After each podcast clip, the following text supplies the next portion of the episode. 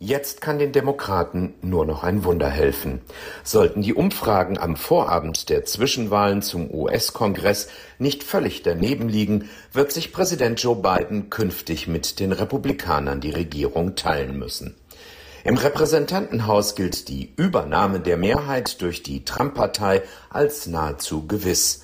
Dort müssen sie nur fünf Sitze hinzugewinnen.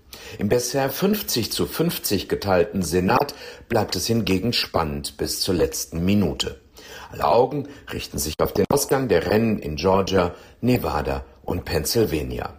Damit folgen die Midterms an diesem Dienstag dem typischen Muster, das die erste nationale Abstimmung nach den Präsidentschaftswahlen zu einem Referendum über den Amtsinhaber macht.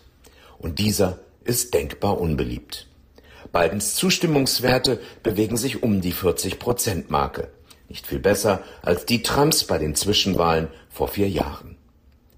Neben der Unpopularität des fast 80-jährigen Präsidenten treiben die Amerikaner tiefe Sorgen über die Rekordinflation und eine Rezession um. Einer von zwei Wählern sagt den Demoskopen am Vorabend der Zwischenwahlen, die Wirtschaft sei das wichtigste Thema für sie. Das dürfte den Republikanern helfen, denen die Wähler traditionell größere ökonomische Kompetenz zusprechen. Die Demokraten hatten zu Beginn des Wahlkampfs im Spätsommer noch gehofft, die Midterms zu einer Richtungswahl machen zu können. Der Rückenwind durch die Anhörung zum 6. Januar, die Dokumentenaffäre Donald Trumps und das Abtreibungsurteil des obersten Gerichts gaben begründeten Anlass dazu. Vor allem die Empörung über die Restriktionen beim Zugang zu legalen Schwangerschaftsabbrüchen stellte die bis dahin für sicher gehaltene Übernahme der Mehrheit im Kongress durch die Republikaner in Frage. Frauen registrierten sich in Rekordzahl als Wählerinnen für die Midterms. Am Vorabend des Wahltags hat sich diese Hoffnung zerschlagen. Mehr als dreimal so viele Amerikaner nennen die Wirtschaft als ausschlaggebend für ihre Entscheidung als die Abtreibung. Und die Verteidigung der Demokratie in den USA beschäftigt fast ausschließlich die Anhänger der Demokraten. Angesichts der deutlich geringeren Wahlbeteiligung bei Midterms gegenüber Präsidentschaftswahlen spielt die Mobilisierung der eigenen Basis eine noch größere Rolle als ohnehin schon.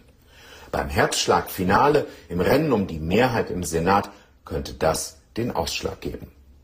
Egal, ob die Republikaner nur den Speaker im Repräsentantenhaus stellen oder auch den Senat kontrollieren. Biden wird damit für den Rest seiner Amtszeit kein Gesetz mehr beschließen können.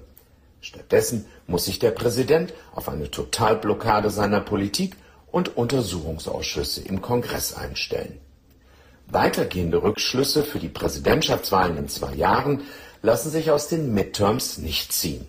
Zumal Trump bereits Spekulationen genährt hat, schon sehr bald eine erneute Kandidatur für das Weiße Haus ankündigen zu wollen.